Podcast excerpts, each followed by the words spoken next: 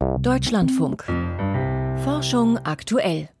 Methan. Methan ist der Hauptbestandteil von Erdgas und ein potentes Treibhausgas. Rund 80 mal stärker als Kohlendioxid auf 20 Jahre betrachtet. Die USA haben nun auf der Weltklimakonferenz in Dubai angekündigt, dass sie ihre Emissionen von Methan weiter senken wollen. Wir schauen heute, wie das möglich ist und vor allem, wie man entdecken kann, wo das Gas denn genau austritt. Jetzt zu Beginn der Sendung erfahren wir aber, was sich verbirgt hinter der einst so gefürchteten Lesesucht. Im Studio ist heute Arndt Reuning. Herzlich willkommen. Wie viel Zeit sollten Kinder eigentlich vor Bildschirmen verbringen, also vor dem Fernsehgerät, vor dem Computer, vor Tablets oder Smartphones? Es gibt wohl kaum eine Frage, die Eltern so sehr beschäftigt.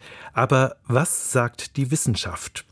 Es gibt tatsächlich eine Unmenge von Untersuchungen dazu, wie die Bildschirmzeit die Entwicklung der Kinder beeinflusst, aber leider kein einheitliches Ergebnis.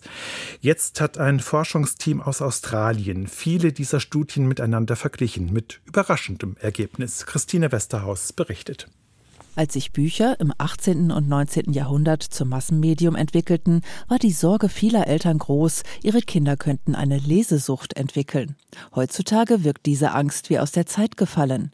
Doch möglicherweise werden wir schon in naher Zukunft dasselbe über elektronische Bildschirme denken, sagt Terence Sanders vom Institute for Positive Psychology and Education in Sydney.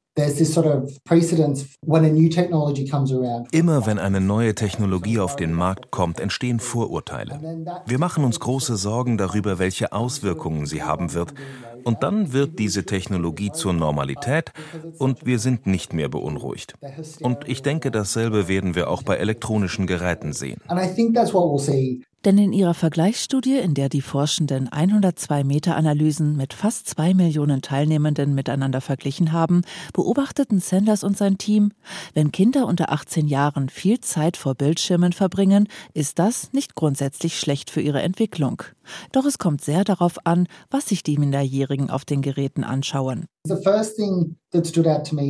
Auffällig war erstmal, dass die Zeit vor Bildschirmen insgesamt einen relativ geringen Effekt auf die Kinder hatte.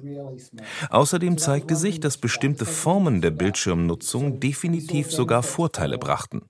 Programme mit Lerninhalten beispielsweise verbesserten die Lese- und Schreibfähigkeiten der Kinder. Allerdings haben wir auch gesehen, wenn Kinder einfach nur vor dem Fernseher saßen, verschlechterten sich ihre Lese- und Schreibfähigkeiten umso mehr, je mehr Zeit sie dort verbracht hatten. Doch das bedeutet nicht automatisch, dass Fernsehen schlecht für die Entwicklung sei, betont Sanders. Auch hier kommt es darauf an, was sich die Kinder anschauen und vor allem mit wem. Also Wir haben gesehen, dass es Vorteile für die Entwicklung der Kinder brachte, wenn sie gemeinsam mit ihren Eltern Fernsehen schauten. Die negativen Effekte der Bildschirmzeit konnten wir also fast umkehren, indem wir die Inhalte und die Umgebung änderten, in der sich das Kind befand.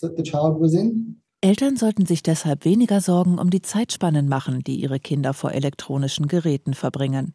Wichtiger sei, genauer hinzusehen, womit die Sprösslinge ihre Zeit verbringen, sagt Terence Sanders. Das gelte insbesondere für soziale Medien wie Facebook, Instagram oder TikTok. In unserer Untersuchung konnten wir keine Studie oder Meta-Analyse finden, die einen positiven Effekt sozialer Medien auf die Entwicklung zeigte. Für uns wurde damit ziemlich klar, dass es sich eindeutig nur um ein Risiko und keinen Nutzen handelt. Das bedeutet zwar nicht, dass soziale Medien keine positiven Aspekte haben können. Möglicherweise wurde die Forschung dazu noch nicht durchgeführt oder sie ist noch nicht gut verstanden. Aber nach dem, was wir derzeit wissen, würden wir Eltern sicherlich nicht empfehlen, ihre Kinder soziale Medien nutzen zu lassen. Klar sei jedoch insgesamt, dass Eltern neue Technologien nicht grundsätzlich verteufeln sollten. Vor einer Lesesucht warne heutzutage niemand mehr. Und Terence Sanders erwartet, dass dasselbe schon bald für elektronische Geräte gilt. Wir beobachten das ja auch schon mit der nächsten großen Technologie, der künstlichen Intelligenz. Inzwischen machen wir uns weniger Sorgen über die Interaktion von Kindern mit Bildschirmen, als darüber, welche Auswirkungen die künstliche Intelligenz auf ihr zukünftiges Erwachsenwerden haben wird. Es geht hier also um eine ständige Neubewertung der Themen, die uns wichtig sind. In der Zukunft werden wir wahrscheinlich bestimmte Formen von Bildschirmnutzung als schädlich ansehen. Und damit liegen wir wahrscheinlich richtig. Aber unser Umgang damit wird sich weitgehend normalisieren und ein Teil unseres Lebens werden. Ein Beitrag von Christine Westerhaus über den Einfluss, den die Bildschirmzeit hat auf die Entwicklung von Kindern. Ein Molekül Methan wirkt deutlich stärker auf das Erdklima als ein Molekül Kohlendioxid. Dieses Treibhausgas Methan entsteht auf natürliche Weise in Feuchtgebieten, aber auch durch menschliche Aktivitäten. In der Landwirtschaft zum Beispiel, in den Mägen von Kühen oder auf Reisfeldern. Aber vor allem im Energiesektor, wenn Erdöl oder Erdgas gefördert und verarbeitet werden. Dann entweicht Methan durch Lecks und die könnte man eigentlich relativ einfach schließen, wenn man denn wüsste, wo sie sind. Zum Aufspüren der Punktquellen wird immer öfter auf Satelliten gesetzt, sagt Volker Mrazek. Wenn es um Methan geht, kann man durchaus sagen, die Erde pfeift aus allen Löchern. Überall entweicht das Treibhausgas unerkannt in die Atmosphäre. Aus Kraftwerken und Erdgaspipelines, aus Müllkippen und Kläranlagen. Fast 3000 größere Punktquellen von Methan gibt es offenbar weltweit. Das ergab kürzlich eine Studie, gestützt auf Satellitendaten und geleitet von Berend Scheidt aus dem Niederländischen Institut für Weltraumforschung. We have some detections which are as large as 100,000 kilograms per hour. Wir haben Quellen entdeckt, die sind so groß, dass aus ihnen über 100 Tonnen Methan in der Stunde entweichen. Alle zusammen bringen es nach unseren Schätzungen auf rund 10 Millionen Tonnen Methan pro Jahr. 10 teragrams per year. Noch sehen Satelliteninstrumente die Lecks aber nicht genau genug. In Ballungsräumen zum Beispiel können sie einzelne Methanquellen kaum voneinander unterscheiden. Viele sind auch noch gar nicht bekannt. Der US-Atmosphärenforscher Andrew Thorpe vom California Institute of Technology in Pasadena. We just don't know where Von vielen Methanquellen wissen wir einfach noch nichts. Manchmal strömt das Gas sogar aus Pipelines im Boden und niemand weiß davon. Uh, Deswegen braucht es schärfere Augen im All. Geräte, die man Punktquellenkameras nennt. Diese Satellitenspektrometer sind so präzise, sie schaffen räumliche Auflösungen von nur noch 60 Metern am Erdboden. Manche erkennen Methanlecks sogar auf 30 Meter genau. Einige dieser Superspäher sind bereits im Orbit, andere stecken gerade in den Startlöchern. Es ist eine aufregende Zeit. Es gibt immer mehr Messungen mit Instrumenten auf den unterschiedlichsten Satelliten. Ja, es geschieht gerade eine Menge. Andrew Thorpe ist einer der Entwickler von EMIT, einem Spektrometer, das auf der Internationalen Raumstation mitfliegt. Vor wenigen Tagen berichtete sein Team über erste Ergebnisse der Methanmessungen an Bord der Station. EMIT sei im Moment eines der besten Instrumente im All. You can look and see meaningful differences country to country. Man kann damit Land für Land punktgenau aufschlüsseln. Wir haben zum Beispiel Aufnahmen aus der Nähe von Riyadh in Saudi-Arabien. Dort gibt es eine ganze Reihe verschiedener Methanquellen, die zu einer einzigen Abgasfahne verschmelzen. Eine Müllkippe, eine Kläranlage, eine Gaspipeline und ein Kraftwerk, aus dem auch noch jede Menge Kohlendioxid kommt. Mit EMIT können wir all diese Emissionen voneinander unterscheiden, die von Methan und auch die von CO2 and cross species, so methane and CO2. Spektrometer wie EMIT messen im Infraroten. Das ist der Spektralbereich, in dem Methan und Kohlendioxid die Wärmerückstrahlung der Erde blockieren. Das erkennen die Instrumente. Immer mehr dieser Punktquellen Kartierer kommen jetzt zum Einsatz. Die kommerzielle Mission GHGSat hat bereits ein Dutzend Satelliten im All. Ab Januar starten weitere Projekte wie MethaneSat und Carbon Mapper. Je mehr von diesen Spähern im Weltraum, desto besser, sagt Andrew Thorpe. Wir brauchen das. Es genügt nämlich nicht, Methanquellen nur einmal zu erfassen. Vielleicht schwanken ihre Emissionsraten. Auch das müssen wir wissen. Es ist wichtig, um die Stärke der Methanquellen zu berechnen. Und da ist es nützlich, Datensätze verschiedener Forschungsgruppen zu haben, die sich ergänzen. Über 150 Regierungen haben sich inzwischen einer freiwilligen Initiative angeschlossen, die die globalen Methan Methanemissionen bis 2030 stark vermindern will. Entscheidend wird dabei sein, die vielen Punktquellen abzudichten und zu überprüfen, wie gut das gelingt. Auch dafür braucht es die neuen Späher im All. Soweit der Beitrag von Volker Mrazek über die Methanlecksuche aus dem All. Und auf dem Weltklimagipfel, da soll es in dieser Woche auch darum gehen, wie sich Methanemissionen senken lassen, um einen schnellen Erfolg zu erzielen im Kampf gegen die Erderwärmung.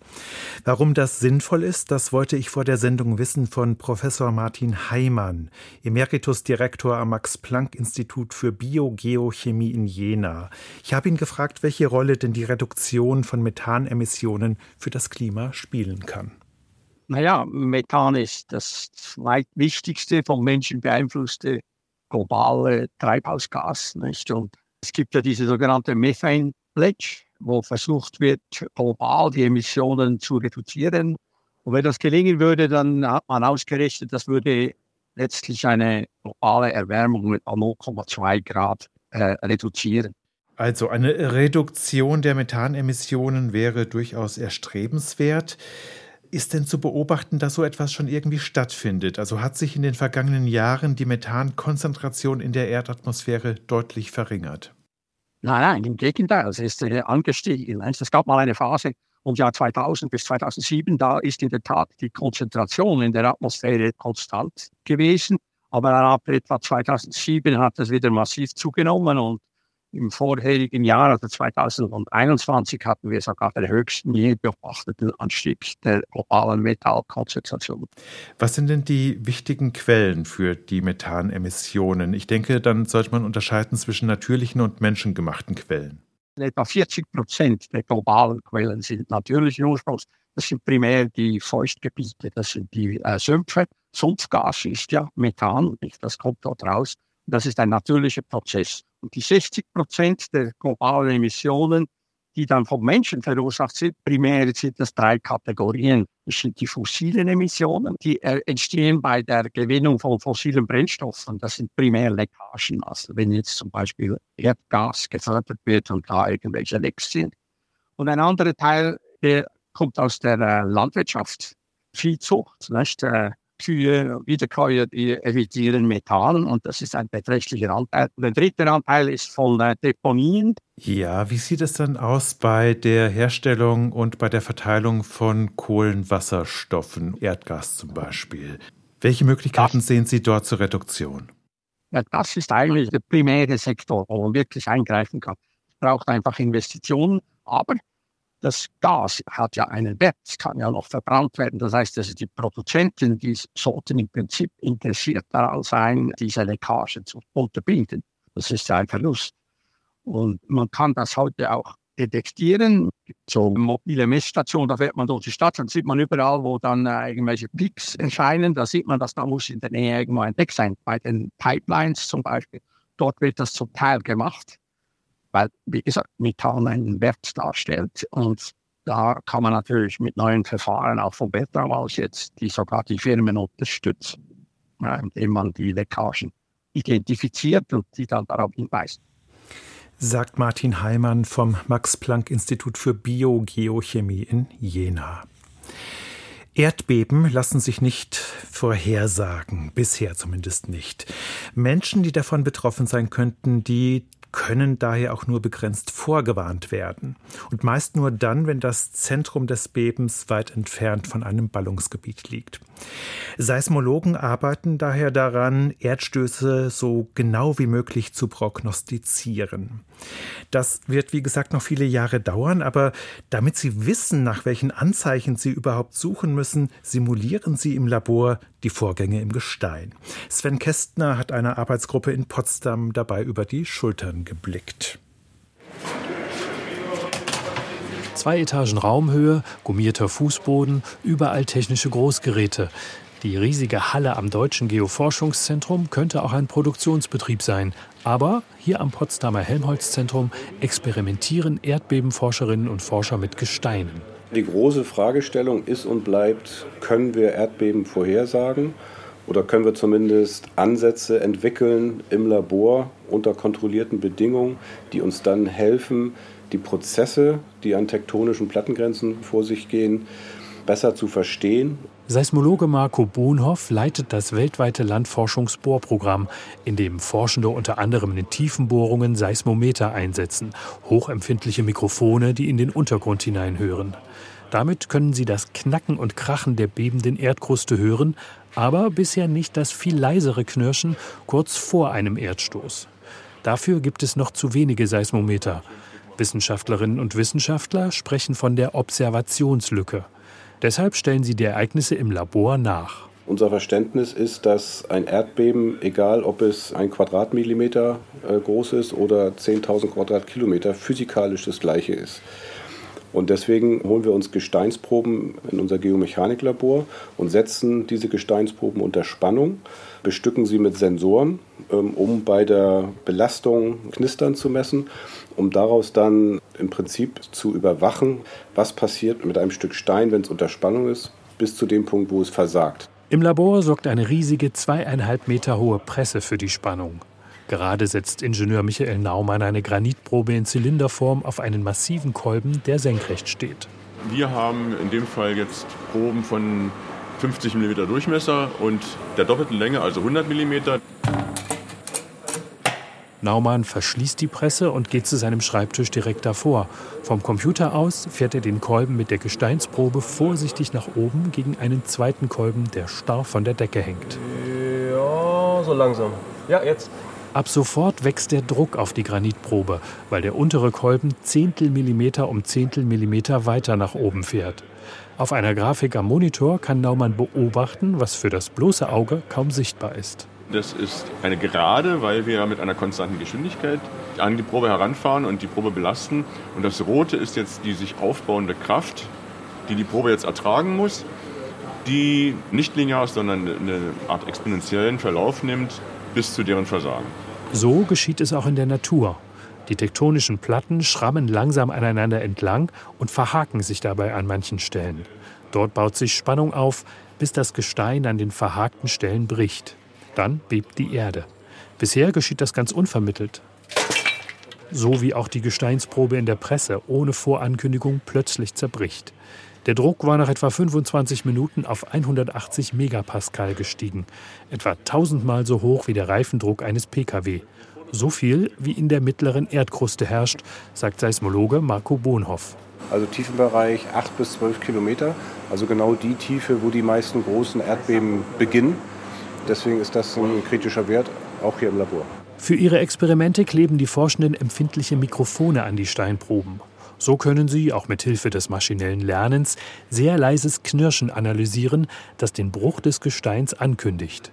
Marco Bohnhoff zeigt auf eine Grafik, die alle Labordaten zusammenfasst. Wir sehen, dass kurz bevor die Gesteinsprobe im Labor bricht, die Aktivität der akustischen Emission, also der ganz kleinen Erdbeben, ansteigt.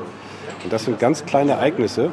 Wenn wir dieses äh, Verhalten auf den natürlichen Erdbebenmaßstab übertragen, würde es bedeuten, das können wir dort auch beobachten. Nur wir müssen dann dichter ran an den Ort in 10 Kilometer Tiefe. Und das ist die Schwierigkeit. Das heißt, wir würden gerne genauer lauschen, sind aber durch Logistik, Budgets und, und verschiedene Faktoren da einfach beschränkt. Langfristig schwebt den Forscherinnen und Forschern ein Beobachtungsnetzwerk an den Plattengrenzen weltweit vor, das deutlich umfangreicher und genauer als das heutige ist. Dann könnten Sie die im Labor erforschten Signale kurz vor einem Beben auch in der Wirklichkeit registrieren. Und so Menschen wenige Minuten vor einem Erdstoß warnen. Das würde vor allem dann viele Leben retten, wenn ein Beben direkt unter einer Metropole entsteht, so wie es zum Beispiel in der Region Istanbul oder nahe Mexico City droht. Wie Erdbeben im Labor erforscht werden, ein Beitrag von Sven Kästner war das. Und damit kommen wir nun zu den Wissenschaftsmeldungen des Tages mit Piotr Heller. Polarforscher wandeln auf den Spuren von Eisbären. Und zwar wörtlich, nämlich auf den Tatzenspuren, die die Tiere im Schnee hinterlassen. Dort finden sich durch Kälte konservierte Hautzellen der Bären und darin wiederum ihr Erbgut. Damit lassen sich Eisbären identifizieren, was dabei hilft, die Größe von Bärenpopulationen abzuschätzen. Das berichten die Forscher in den Frontiers in Conversation Science. Sie haben auf diese Weise 24 Eisbärspuren in Alaska beprobt. In mehr als der Hälfte davon fanden sie verwertbare Erbgutreste. Sie haben damit eine neue Methode erprobt, um die Tiere zu zählen, mit der Hoffnung, sie dann auch besser schützen zu können. Dieses Vorgehen ist deutlich simpler als bisherige Ansätze wie das Fangen und Markieren der Bären. Die Covid-Pandemie hat in den USA die Gefängnisse besonders stark betroffen. Wie stark genau war bisher nicht bekannt, doch nun haben amerikanische Kriminologen bei Strafvollzugsbehörden Daten zur Sterblichkeit eingefordert und ausgewertet. Ergebnis: Die Zahl der Todesfälle unter Häftlingen nahm im ersten Jahr der Pandemie um fast 80 Prozent zu. Dieser Anstieg war fast dreieinhalb Mal stärker als in der gesamten Bevölkerung der Vereinigten Staaten, schreiben die Forscher im Magazin Science Advances. Künstliches Licht zieht Zugvögel in Städte. Das offenbart eine Analyse von Wetterradardaten, auf denen Vogel Vogelschwärme zu sehen sind. US-Forscher konnten damit nachvollziehen, welche menschlichen Faktoren die Wahl der Rastplätze der Vögel beeinflussen. Die Beleuchtung von Städten war dabei der ausschlaggebende Faktor, schreiben sie im Magazin Nature Communications. Sie zieht die Vögel zum Rasten in urbane Zentren, was zu einem Problem werden kann. Zwar seien städtische Parks für einzelne Vögel geeignete Orte für Pausen, allerdings müssen im Zweifel viele Vögel um wenig Platz und Futter kämpfen. Zudem besteht das Risiko, von Katzen angegriffen zu werden oder mit Fenstern zu kollidieren. In den Vereinigten Staaten wurde eine Medikamentenstudie an Schlaganfallpatienten kurz vor dem Beginn gestoppt. Auslöser sind Enthüllungen des Wissenschaftsmagazins Science. Darin geben Whistleblower an, frühere Studien mit dem Medikament hätten nahegelegt, dass es Patienten schaden kann. Darüber hinaus werfen sie dem Neurowissenschaftler Berislav Slokovic und Kollegen, die mit dem Wirkstoff sich befassen, wissenschaftliches Fehlverhalten und Manipulationen vor. Slokovic bestreitet die Vorwürfe. Die National Institutes of Health haben die anstehende Studie nun pausiert und eine Untersuchung gestartet. Geplant war, dass 1400 Patienten mit akuten Schlaganfällen an der Studie teilnehmen. Ein Teil von ihnen sollte das Mittel erhalten. Es handelt sich um ein modifiziertes Enzym, das Blutungen und das Absterben von Zellen verringern soll. Deutsche Bildungsforscher haben die langfristigen Auswirkungen der Pandemie auf Jugendliche untersucht. Dafür griffen sie auf Daten von knapp 3000 Abiturienten zurück, die sowohl vor der Pandemie wie auch in den ersten beiden Pandemiejahren befragt worden waren. Dabei stellten die Wissenschaftler einen signifikanten Rückgang der Lebenszufriedenheit fest. Der Rückgang war bei den jungen Leuten etwa dreimal so stark wie in der Gesamtbevölkerung und hielt auch zwei Jahre nach dem Beginn der Pandemie an. Das berichten die Wissenschaftler im European Sociological Review. Einer der Autoren bezeichnete diesen Rückgang der Lebenszufriedenheit in einer Pressemitteilung als außergewöhnlich stark. Ein vergleichbarer Einbruch sei bei einschneidenden Lebensereignissen wie Arbeitslosigkeit oder dem Tod des Ehepartners zu beobachten. Vielen Dank, Piotr Heller war das mit den Wissenschaftsmeldungen. Sternzeit, 4. Dezember. Ein Asteroid und der Frieden von Camp David. Durch das Sonnensystem zieht der Asteroid Ra Shalom, benannt nach dem ägyptischen Sonnengott Ra und dem hebräischen Wort für Frieden. Der Asteroid soll an das Friedensabkommen von Camp David erinnern. Die große Astronomin Eleanor Helene hat den Himmelskörper am 10. September 1978 entdeckt. Zu jener Zeit liefen in Camp David, dem Landsitz des US-Präsidenten, die Friedensverhandlungen zwischen Israel und Ägypten. Eine Woche nach der Entdeckung wurde der Friedensvertrag von Menachem Begin und Anwar al-Sadat unterzeichnet, vermittelt durch Jimmy Carter. Diesen magischen Moment wollte Eleanor Helene im All verewigen. Die Astronomin war eine Spezialistin für ungewöhnliche Asteroiden. Ra Shalom zieht nicht, wie die meisten dieser Körper, zwischen Mars und Jupiterbahn um die Sonne. Er kreuzt die Bahnen von Venus und Erde. Allerdings ist seine Bahn so stark geneigt, dass keinerlei Kollisionsgefahr mit den Planeten besteht. Der geringste Abstand zur Erde beträgt etwas mehr als 20 Millionen Kilometer. Ra Shaloms ungewöhnliche Bahn passte für Elinor Helin bestens zum Friedensschluss, bei dem die Partner ungewöhnliche Schritte machen mussten. Der Asteroid trägt außer seinem Namen die offizielle Nummer 2100. Das passt, denn auch in diesem Jahrhundert wird Mut gebraucht. In der offiziellen Begründung für die Auswahl des Namens Ra Shalom formuliert die Astronomin den Wunsch, dass dieser Asteroid ein Symbol für die universelle Hoffnung auf Frieden sei. Und damit geht Forschung aktuell auch schon wieder zu Ende. Im Studio war heute Arndt Reuning. Diese Sendung können Sie nachhören in der Deutschlandfunk Audiothek App.